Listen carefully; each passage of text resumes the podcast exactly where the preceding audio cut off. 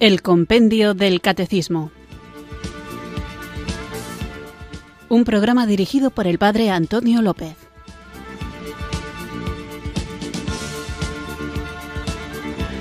Muy buenas tardes, queridos oyentes de Radio María. Recibido un cariñoso saludo desde Irurzun, en Navarra, quienes sintonizáis una tarde más esta radio de la Virgen, esta radio que cambia vidas, Radio María, para escuchar el programa El Compendio del Catecismo, nuestro espacio diario de formación católica en el que tratamos de comprender, conocer esta fe que queremos vivir, compartir y que nos toca muchas veces defender tanto de los ataques externos, que vienen de ella, de gente que no pertenece a la Iglesia, como de los ataques quizá involuntarios, bien intencionados, que a veces se le hace desde dentro. Gente que con buena intención, pero sin conocer bien la doctrina de la Iglesia, con un deseo malentendido de querer connaturalizarse con el mundo, a veces hacen afirmaciones que contradicen lo que nos ha sido revelado o incluso nosotros mismos, sobre todo cuando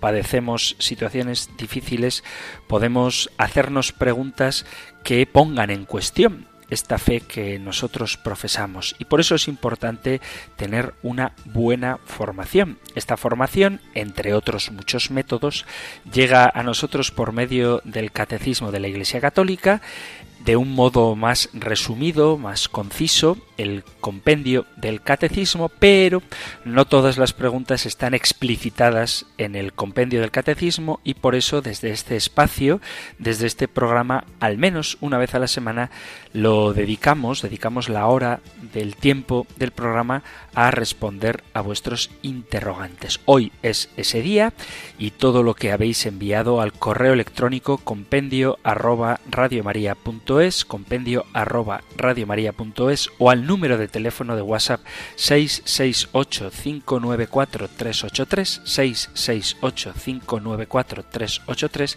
trataré de que sea respondido.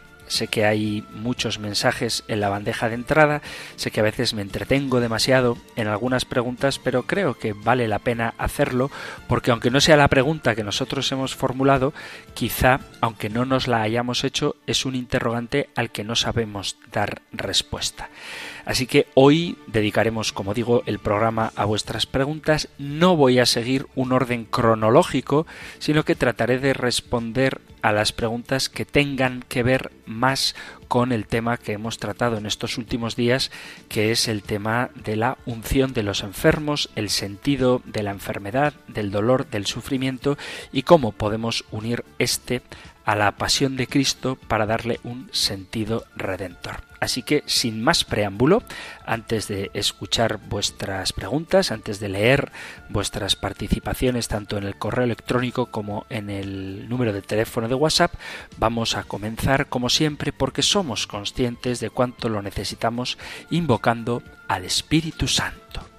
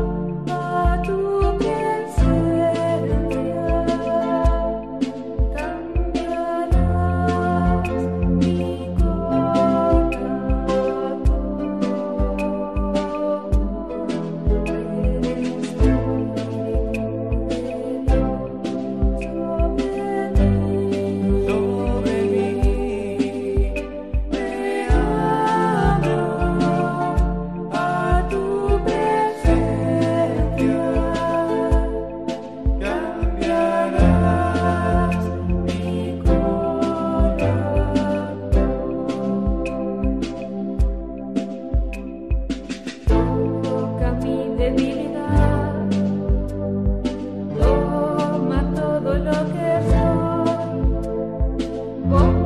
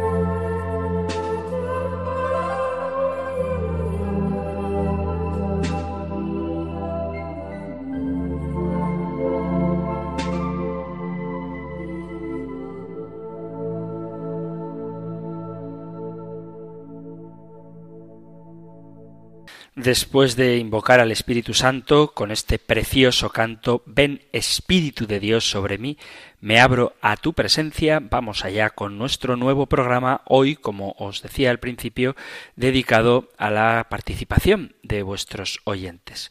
Comenzamos con un mensaje enviado al correo electrónico que tiene que ver con el tema que hemos tratado en estos últimos días sobre la enfermedad cuyo título del del correo, el asunto del correo es consejo para una persona enferma. Dice, buenas tardes, padre Antonio. Esta tarde le he estado escuchando sobre los enfermos. Yo tengo una hija que le dio una hemorragia cerebral a principios del 2022. Le operaron y ha estado en el hospital hasta noviembre. Ahora está en casa pero muy mal. No recibe órdenes salvo pequeñas cosas. Tiene paralizado el lado derecho y la parte principal del cerebro bastante dañada. Hay que hacerle todo, moverla con grúa y darle todo por PER, que es una sonda que va al estómago. Para mí es tristísimo estar en esta situación y me produce mucha tensión, nerviosismo, angustia. Duermo muy mal, me supera. Tengo fe, pero bastante pequeña. Desde el principio, como conozco a muchas personas muy buenas y santas, rezaban por ella y me decían confía que se va a curar. Muchos sacerdotes también piden por ella. Pero pasa el tiempo y mi hija sigue prácticamente igual.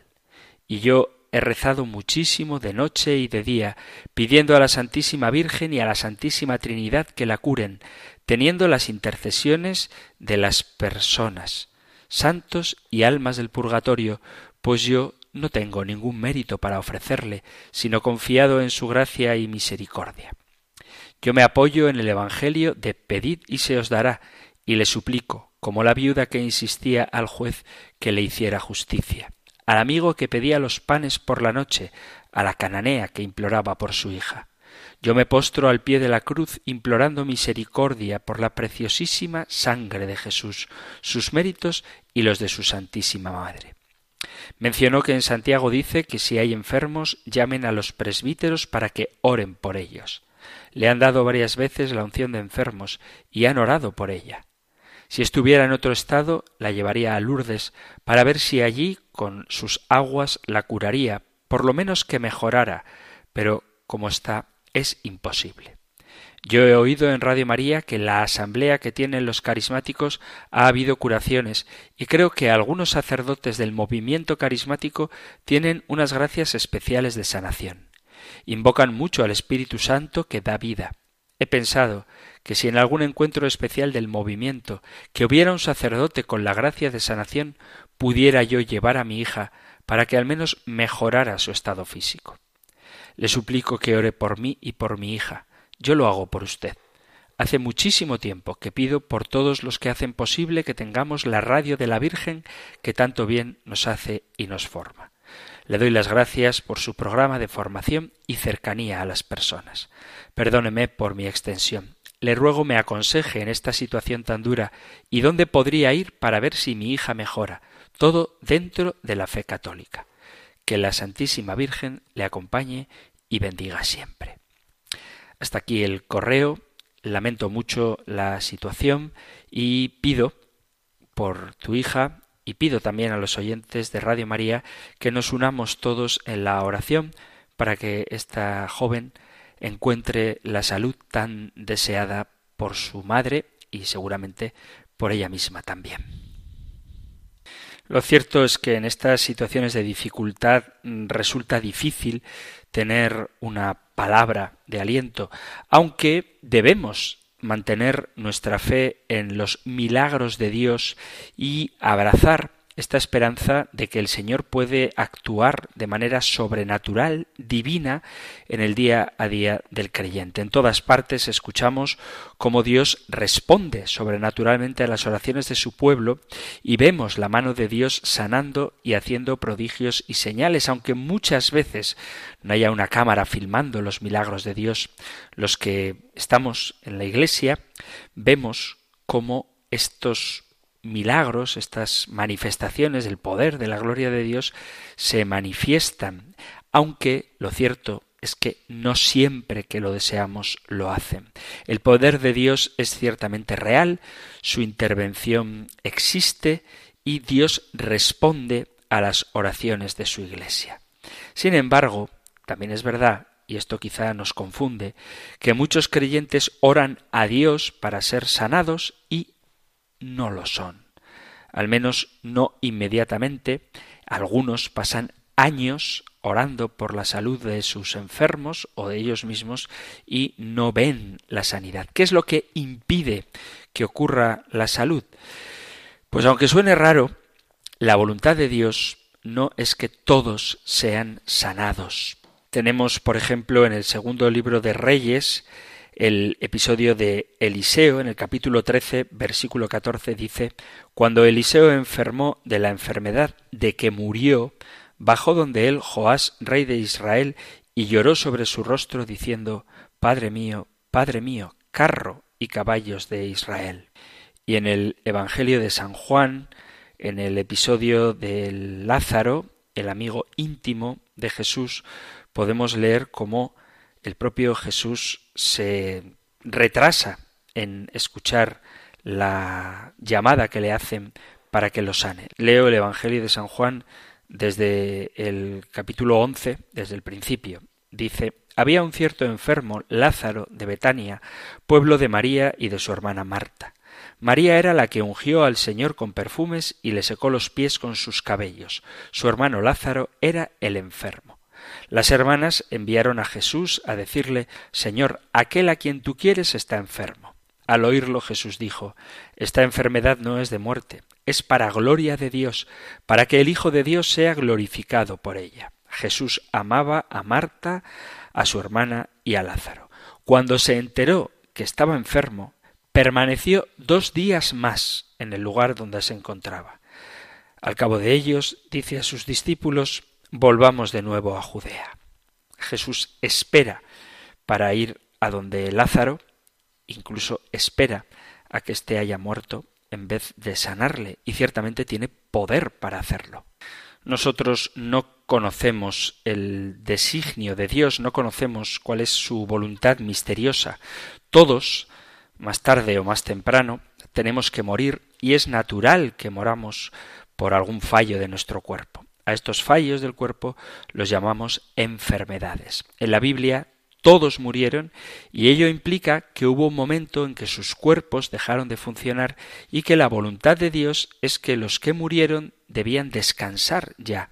La muerte, por más que nos cueste aceptarlo, forma parte del destino de los hombres. Está establecido, dice la carta a los Hebreos en el capítulo 9, versículo 27, está establecido para los hombres que mueran una sola vez y después de esto el juicio.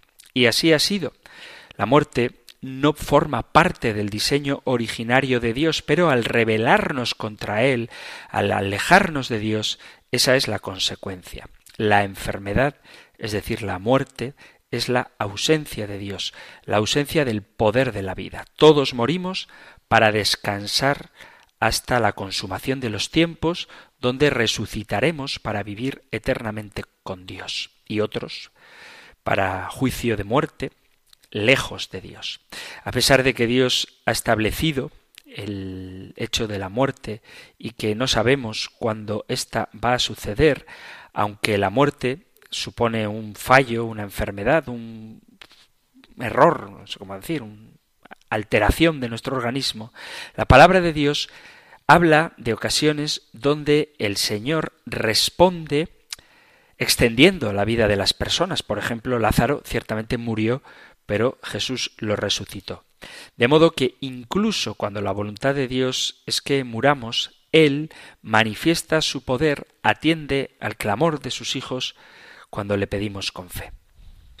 Pero esto no ocurre siempre. Dios no sana a todas las personas. La voluntad de Dios es que estemos sanos. Él promete la salud en muchas profecías del Antiguo Testamento y promete liberarnos de la enfermedad.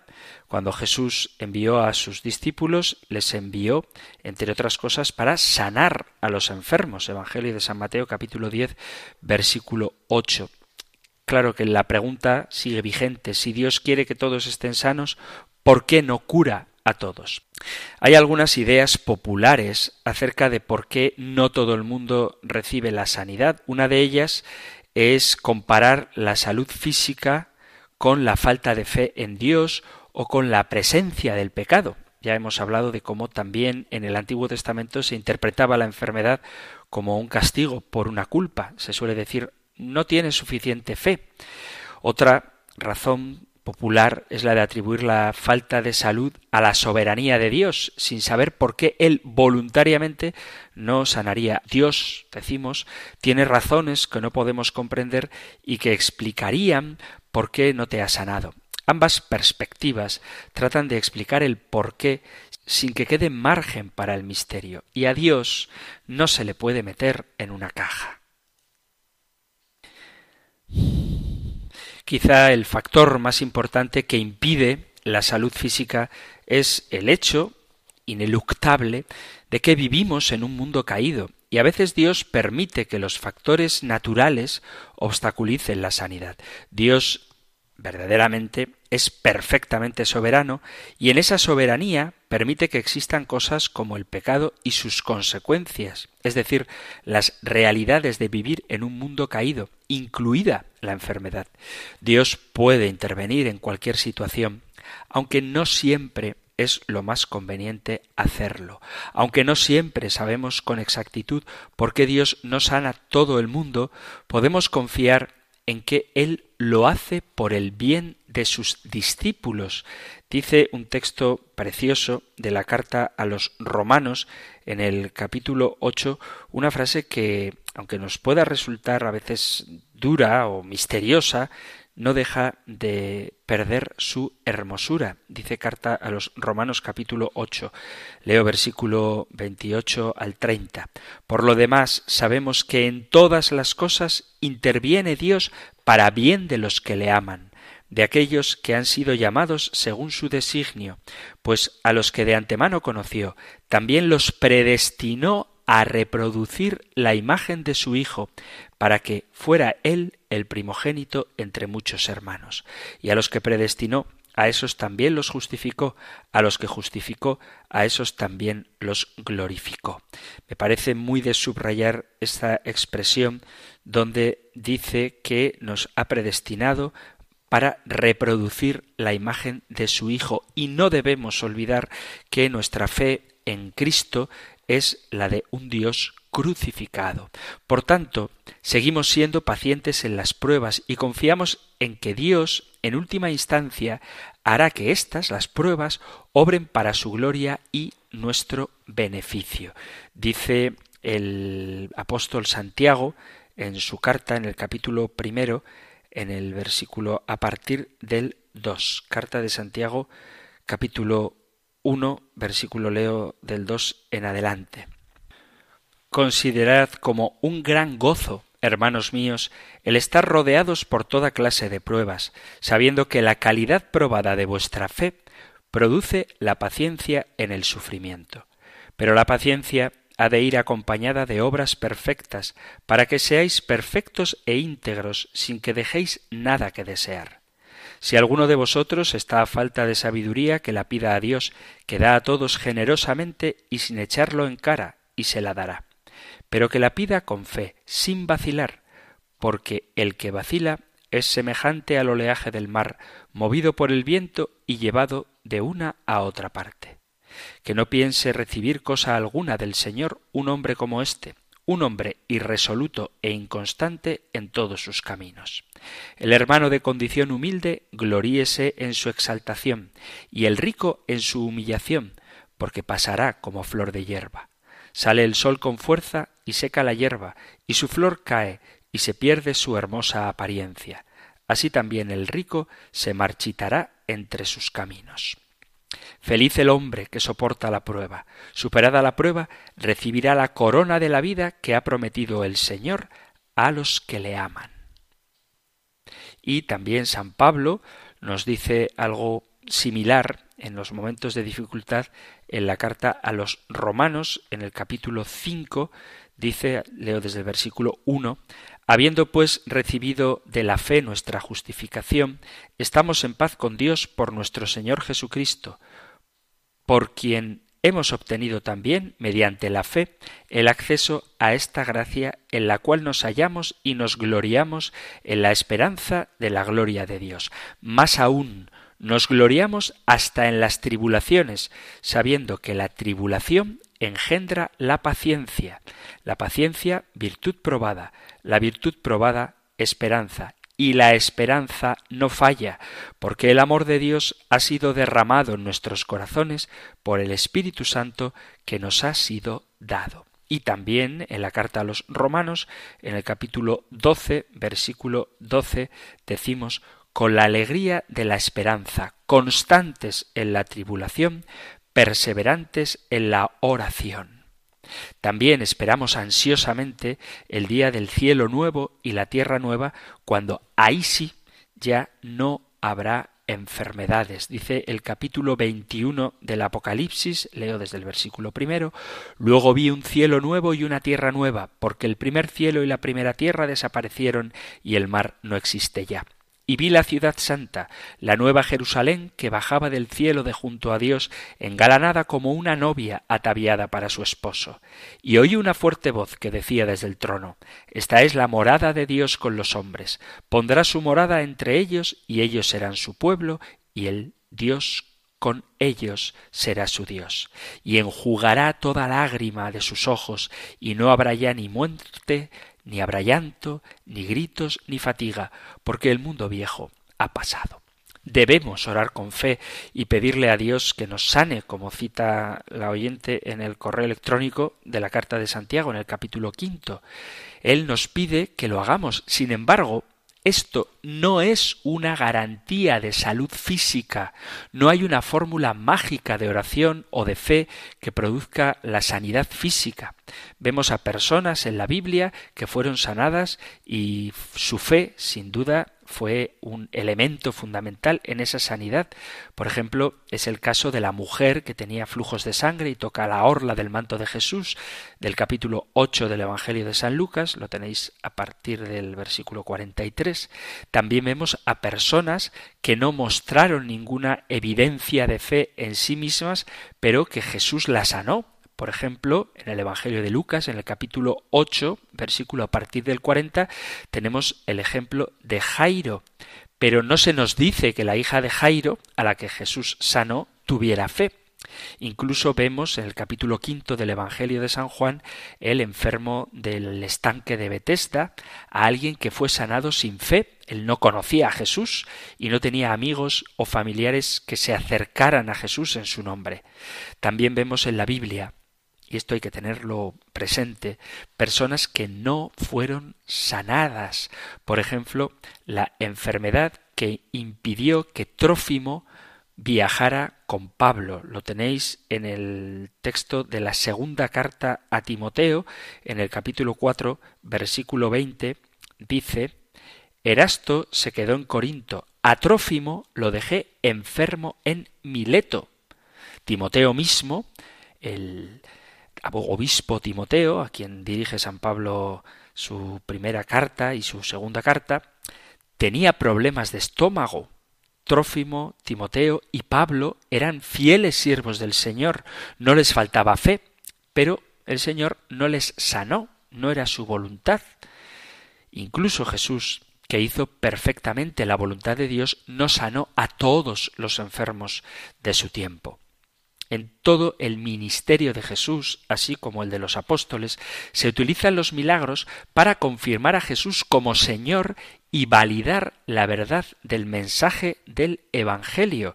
Dice el evangelista San Juan en el capítulo 7, leo el versículo 31, y muchos entre la gente creyeron en él y decían, cuando venga el Cristo, harán señales como las que ha hecho éste. Y también el evangelista Lucas destaca cómo los milagros de Jesús son una señal de que ha llegado el reino de Dios. Leo el Evangelio de Lucas capítulo 11 versículo 20. Pero si por el dedo de Dios expulso yo los demonios, es que ha llegado a vosotros el reino de Dios. El propio Isaías en el capítulo 53 profetizó acerca de Jesús. Dice, mas él herido por nuestras rebeliones, molido por nuestros pecados. El castigo de nuestra paz fue sobre él, y por sus llagas fuimos curados. La crucifixión de Jesús proveyó nuestra salvación y nuestra salud. Tenemos una salud garantizada, ya que nuestro espíritu, nuestra alma, puede ser salvada, puede unirse al señorío de Cristo que se expresa en el sufrimiento de la cruz, porque la salud espiritual es nuestra mayor necesidad y Dios garantiza aquí sí para todos la salvación cuando ponemos nuestra esperanza en Él. La salud física no es una garantía en esta vida. Dios siempre es bueno y depende de nosotros escoger y recordar su bondad, tener fe en su manera de hacer las cosas. Dice el Salmo 103, bendice alma mía al Señor y no olvides sus beneficios. Él es quien perdona todas tus iniquidades, quien sana todas tus dolencias, el que rescata del hoyo tu vida, el que te corona de favores y misericordias, el que sacia de bien tu boca, de modo que rejuvenezcas como el águila. Aunque no veamos estos beneficios físicos en la tierra, tenemos el consuelo de que podemos caminar y experimentarlos plenamente cuando nos encontremos con el Señor. Dios no siempre hará un milagro. Esto es un misterio que tal vez, sobre todo cuando estamos sufriendo, nos cuesta comprender, pero lo comprenderemos en el cielo. Podemos confiar en que Dios sabe lo que necesitamos mucho más que nosotros mismos, dice el apóstol San Juan en la primera carta, primera carta de Juan capítulo 5 versículo 14. En esto está la confianza que tenemos en Él, en que si le pedimos algo según su voluntad, nos escucha. Dios, por más doloroso que nos pueda parecer, está más interesado en la salud de nuestra alma y de nuestro corazón. Con el tiempo, los que vivimos en Cristo, resucitaremos con cuerpos nuevos y con sanidad perfecta en todos los sentidos. Por eso mi consejo es que no dejes de orar al Señor pidiendo la salud física de tu hija, pero nunca dejes de confiar en su amor y que de una manera misteriosa, ciertamente incomprensible, y ante cuyo dolor no nos queda sino guardar silencio y abandonarnos en las manos misericordiosas del Padre, hay un plan de bondad que cuando lo descubramos lloraremos de gozo y todas nuestras lágrimas se tornarán en lágrimas, pero de alegría. Me encantaría saber consolar a esta oyente y pediré, por supuesto, por la salud de su hija y si sana, por favor, cuéntanoslo para que podamos dar testimonio de la gloria de Dios. Es verdad que hay gente que tiene carisma de sanación, pero ese carisma de sanación no es automático. No todos los enfermos que se presentan a la gente con carisma de sanación quedan curados. El carisma de sanación es carisma de oración, donde se pide al Señor por la salud de los enfermos y el Señor, nunca violentando su libérrima voluntad, en ocasiones manifiesta su gloria sanando, pero la gloria de Dios no queda reducida por la enfermedad, lo mismo que la gloria de Dios no quedó oscurecida por la cruz de Cristo, sino que en ella es donde de una manera más clara manifestó su amor a los hombres. Vamos a hacer aquí una pequeña pausa musical y continuamos con nuestro programa de El Compendio del Catecismo, hoy dedicado a la intervención de nuestros queridos oyentes, a las preguntas, a los planteamientos, a las dudas, a los testimonios que vosotros podéis enviar al correo electrónico compendio arroba radiomaria.es, compendio arroba o al número de teléfono para WhatsApp 668 594 383 668 594 383.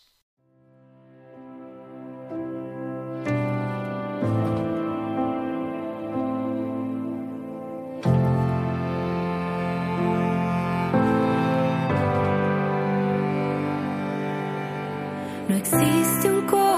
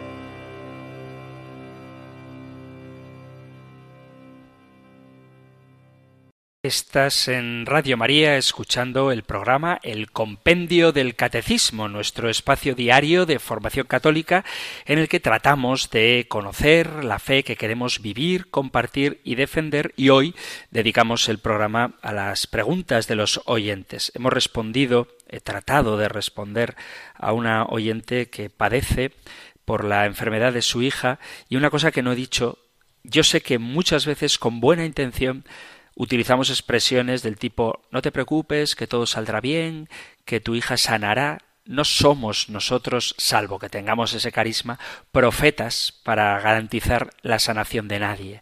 Podemos decir que rezaremos por ella, que pediremos al Señor que le sane, que le fortalezca, que le ayude a dar sentido a su enfermedad, pero garantizar una curación, no te preocupes, todo va a salir bien, yo creo que es algo que no ayuda a dar una visión de fe en esa enfermedad. Ciertamente el Señor puede hacerlo, pero nosotros no podemos garantizar que el Señor vaya a hacerlo. Él es libre y lo mismo que permitió que su Hijo padeciera en la cruz, puede permitir, y de hecho lo hace, que los hombres padezcamos con el deseo de que nos vinculemos a la cruz redentora de Cristo. Vamos con otra pregunta, cambiando un poquito de tema, pero seguimos con los mensajes de los oyentes. El asunto del mensaje es nuevo oyente previa opinión a su respuesta. Es un tema que creo que ha salido en términos, la verdad es que bastante parecidos, así que no me extenderé mucho en la respuesta. Leo el correo, dice buenos días, escucho vuestro programa desde hace poco tiempo y lo encuentro muy interesante. Personalmente comentaré que soy creyente en Jesucristo y en su mensaje de amor como la mejor manera que tenemos todos los humanos de relacionarnos entre nosotros y con el medio natural, espiritual, cultural, científico que se nos ha asignado. Sin embargo, no puedo más que sentir tristeza porque con el tiempo me reafirmo cada vez más en una idea. Esta Iglesia, comunidad de cristianos, no es más que una contradicción en sí misma, tan alejada del consejo primario de Cristo, tan perdida en doctrinas y doctrinantes, tecnicismos, lenguajes vacíos e incomprensibles, buscando dificultades en lo sencillo.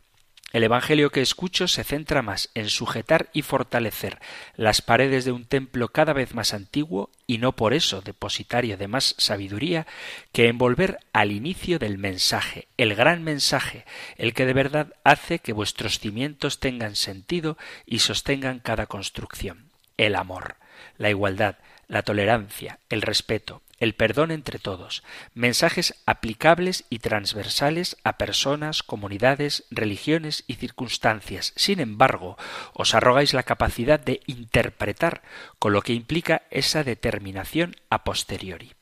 Me entristece escuchar una pugna por quién tiene más o menos razón, escuchar lenguajes belicosos y juzgadores, conceptos complicados a sabiendas, aunque estoy seguro que en la mayoría de las ocasiones no son actos realizados con intención de ofensa. Creo en Jesucristo y en su mensaje, y de verdad que me gustaría que la Iglesia que fundó para difundir un mensaje sencillo, pero olvidado por el hombre muchas veces, fuese su instrumento más útil hoy en día por ser fiel a su discurso. No poseo la sabiduría de un teólogo. Tan solo tengo mi sentido común, que hoy en día me indica que quizás entienda mejor el mensaje que debería mover el mundo y que nos fue revelado, fuera de la institución que se arroga ese entendimiento único y unitario. Con mis mejores deseos, un cordial saludo y felices fiestas. Hasta aquí el correo de nuestro oyente. Vamos a ver qué podemos decir, aunque en alguna cosa podríamos estar de acuerdo con él, lo cierto es que simplificar no es necesariamente mejorar las cosas. Me explico. Dios se ha revelado en la Sagrada Escritura pero la Sagrada Escritura nos ha sido dada por la tradición de la Iglesia. Tenemos que tener en cuenta que los textos del Antiguo y del Nuevo Testamento han sido escritos en un contexto cultural y social, con un género literario concreto, cada uno de los libros de la Sagrada Escritura, y destinado a un público concreto y por lo tanto es necesario conocer todo esto y eso implica la necesidad imperiosa de estudiar el contexto, la hermenéutica, el modo adecuado de interpretar la Sagrada Escritura. Es verdad que el consejo primario de Cristo, como dice el oyente, es el amor, faltaría más. Pero yo animaría al oyente que envía este mensaje a que pregunte a cinco de sus amigos qué entiende por amor para que vea cómo cada uno de ellos da una definición diferente. Habla del amor, la igualdad, la tolerancia, el respeto, el perdón de entre todos. Eso es algo que está en el Evangelio, pero hay que entender qué es el amor, qué se entiende por igualdad, porque hoy por hoy la palabra igualdad, algo que es perfectamente asumible por un cristiano, por un católico, todos somos igualmente amados por Dios, a quien en Jesucristo podemos llamar Padre, pero esta palabra igualdad ha sido manipulada o ha sido, digamos, apropiada, absorbida por un concepto ideológico muy concreto, de tal forma que cuando se habla de igualdad, se habla ahora de que todas las personas sea cual sea su orientación sexual o su autopercepción en cuanto al género deban ser igualmente respetadas. Y esto, que en principio parece un mensaje universalmente aceptado, va en contra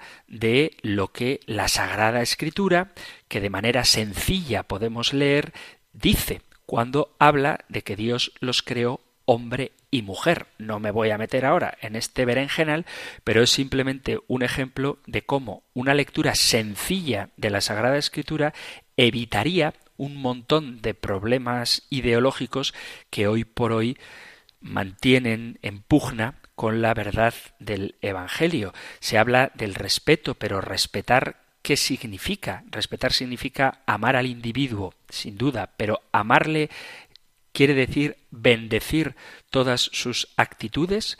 Amar al prójimo significa dejarle en el error, en la mentira o en el pecado. El oyente habla de tolerancia, pero es que tolerar significa aceptar algo que tú consideras que es malo. Efectivamente, hay que tolerar, pero tolerar de suyo no es un concepto positivo.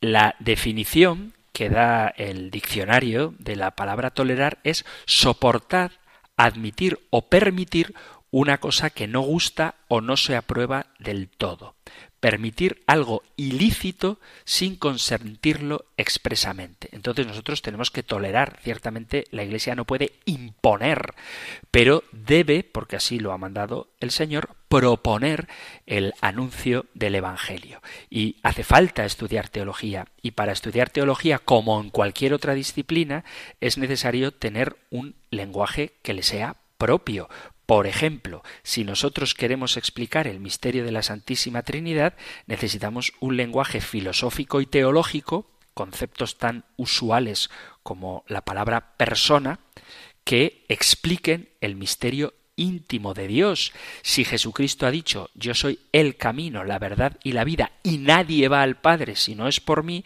no podemos admitir en fidelidad a la lectura sencilla y directa de la palabra de Dios que todas las religiones nos llevan a Dios cuando muchas de ellas niegan la divinidad de Jesucristo o directamente lo rechazan. Si queremos leer el Evangelio directamente, con esa sencillez de la que habla el oyente, no es compatible yo soy el camino, la verdad y la vida, y nadie va al Padre si no es por mí, con esa idea sincretista de que todas las religiones son iguales. Y lo mismo podríamos decir de la moral. No todos los caminos llevan a la salvación. Yo me conformaría y sería feliz si todo el mundo leyera el Evangelio tal y como está revelado y lo aceptara tal cual. Pero lo cierto es que hay tantas interpretaciones de la Sagrada Escritura como personas que la leen. Por eso es necesario que exista una autoridad que, basada en el fundamento de la tradición apostólica, nos dé la interpretación adecuada de los diversos textos de la Sagrada Escritura. La prueba de que hace falta teología, la prueba de que hace falta estudiar, la prueba de que hace falta una hermenéutica, una interpretación adecuada de los textos sagrados es precisamente que existen multitud de iglesias. Nosotros los católicos tenemos la tradición que nos explica, que nos dice cómo desde el origen se han interpretado los textos sagrados, pero donde esta tradición no existe, ¿Cómo interpretas adecuadamente un pasaje evangélico? Entonces yo estoy, por supuesto, de acuerdo con la sencillez, pero sencillez significa aceptar lo que Dios ha revelado tal y como Él lo ha revelado, y lo ha revelado en la tradición y en la Iglesia. Si crees en la sola escritura, no sé si es el caso del oyente, tenemos un problema muy serio a la hora de vivir lo que la palabra de Dios nos dice. Necesitamos de la tradición, necesitamos de un lenguaje teológico y como desafortunadamente vivimos en un mundo beligerante, es normal entrar en esa batalla. Jesús nos dice que somos enviados como corderos en medio de lobos y que tenemos que ser sencillos como palomas y astutos como serpientes. Entonces, el simplificar excesivamente las cosas hace que pierdan su sentido. Es verdad que el Señor nos dice que nos amemos, pero también nos dice que guardemos los mandamientos, también nos dice que amemos al prójimo, también nos dice que hagamos nuestro tesoro en el cielo dando nuestros bienes a los más necesitados. También nos dice que confiemos en la divina providencia. También nos dice que carguemos con su cruz. Todo esto va mucho más allá del amor en un sentido abstracto. El amor de Dios ha sido manifestado en Jesucristo. Tanto amó Dios al mundo que entregó a su Hijo Jesucristo a la cruz. Y explicar todo esto, venimos hablando de ello, del misterio del sufrimiento, del dolor, de la enfermedad, requiere un estudio teológico, una profundización.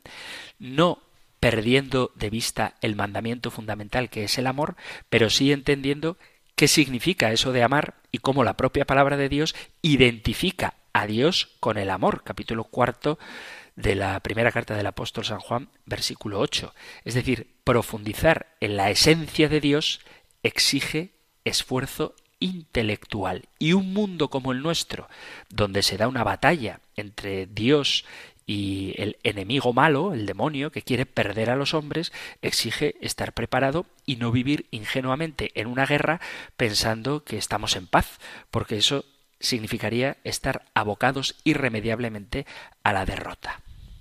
Y no es que la Iglesia, como dice el oyente, se haya arrogado el poder de interpretar la Sagrada Escritura, sino que es la Iglesia la que nos ha dado la Sagrada Escritura. Es decir, si tenemos 27 libros en el Nuevo Testamento, es porque la Iglesia ha determinado que esos 27 libros son de inspiración sagrada. Y lo mismo hay que decir con respecto a los libros del Antiguo Testamento. Es la Iglesia la que nos da la revelación. La Biblia no existe antes que la Iglesia. La Biblia es ciertamente el fundamento de nuestra fe, pero es la Iglesia, es decir, la comunidad viva de los discípulos de Cristo, la que nos ha dado la palabra de Dios y la que tiene la misión de custodiar el depósito de la fe. No es que ha bajado del cielo, como dicen los mormones del libro del mormón con unas placas de oro que nadie sabe dónde están, sino que nosotros creemos en la palabra de Dios porque es la Iglesia la que nos ha dicho que eso es palabra de Dios y es la propia Iglesia la que nos dice, la que nos ayuda, la que nos enseña como madre y maestra a interpretarla adecuadamente. Por lo tanto, no es que la Iglesia se haya apropiado de la Biblia, sino que es la Iglesia la que nos ha dado la Biblia. Es ella la que nos dice que es palabra de Dios y la que con mucha flexibilidad, todo hay que decirlo, nos ayuda a interpretarla adecuadamente. En este mismo sentido, otra pregunta de otro oyente, esta vez enviada por correo electrónico también, al compendio arroba radiomaria.es, dice un catequista. ¿Estudiar teología nos acerca más a Dios? Y responde el mismo, nos santifica el conocimiento de Dios. Las considero ya contestadas. Gracias y feliz Navidad. La pregunta esta la respondí en un inicio del programa donde yo decía que no es que estudiar teología nos acerque más a Dios, sino que es el amor a Dios lo que nos lleva a estudiar teología. Ciertamente nos santifica el conocimiento de Dios, pero el estudio de Dios se llama teología. La teología no es un estudio digamos, científico en el sentido frío de la palabra, de datos, de fechas, de laboratorio de probetas, sino que la teología es el estudio que se hace de lo que Dios ha revelado desde la fe. Por lo tanto, si un teólogo, un llamado teólogo, dice ser ateo, en sentido estricto no está haciendo teología, porque la teología es el estudio de Dios partiendo del dato revelado y hay que creer en esa revelación y por lo tanto tener fe en Dios. Por lo tanto, ¿La teología nos acerca más a Dios?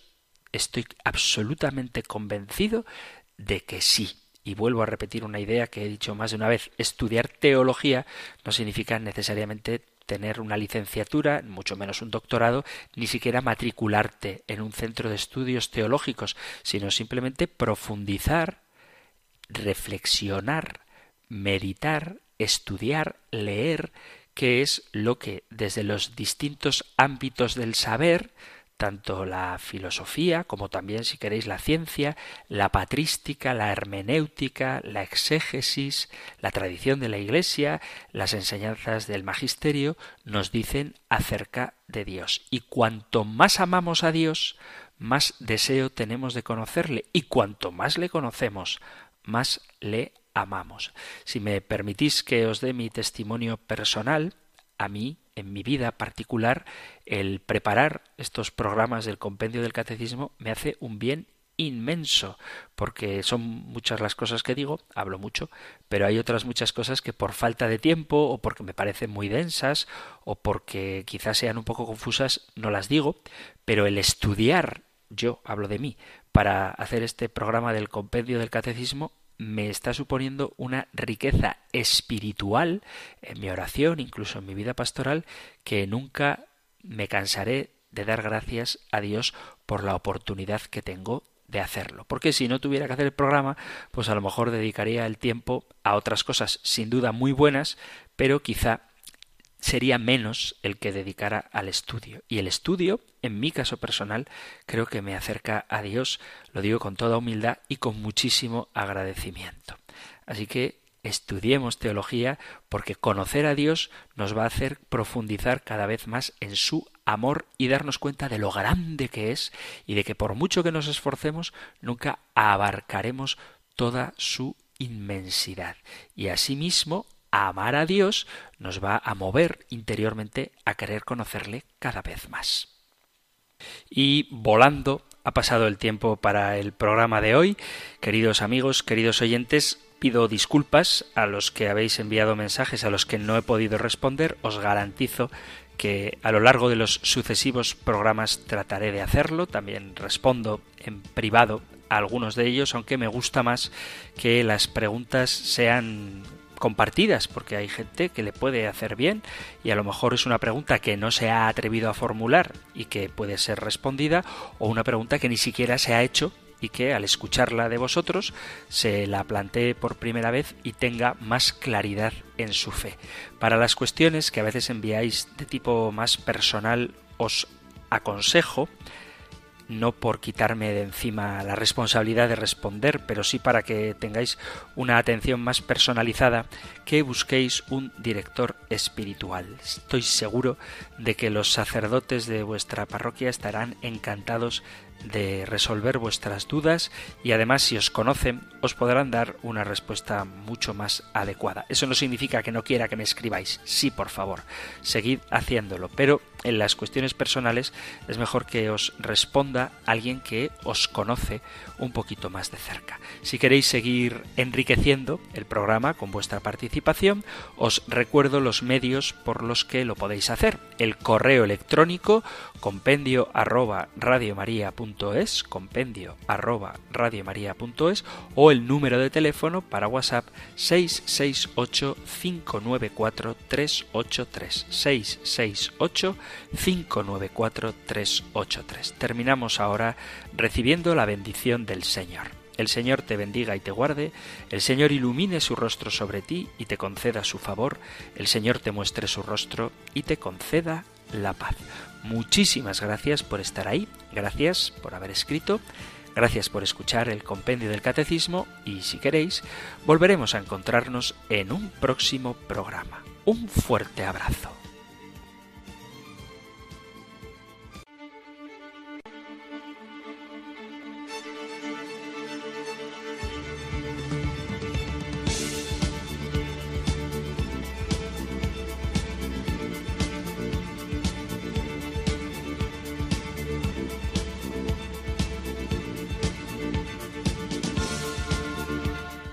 El Compendio del Catecismo. Un programa dirigido por el Padre Antonio López.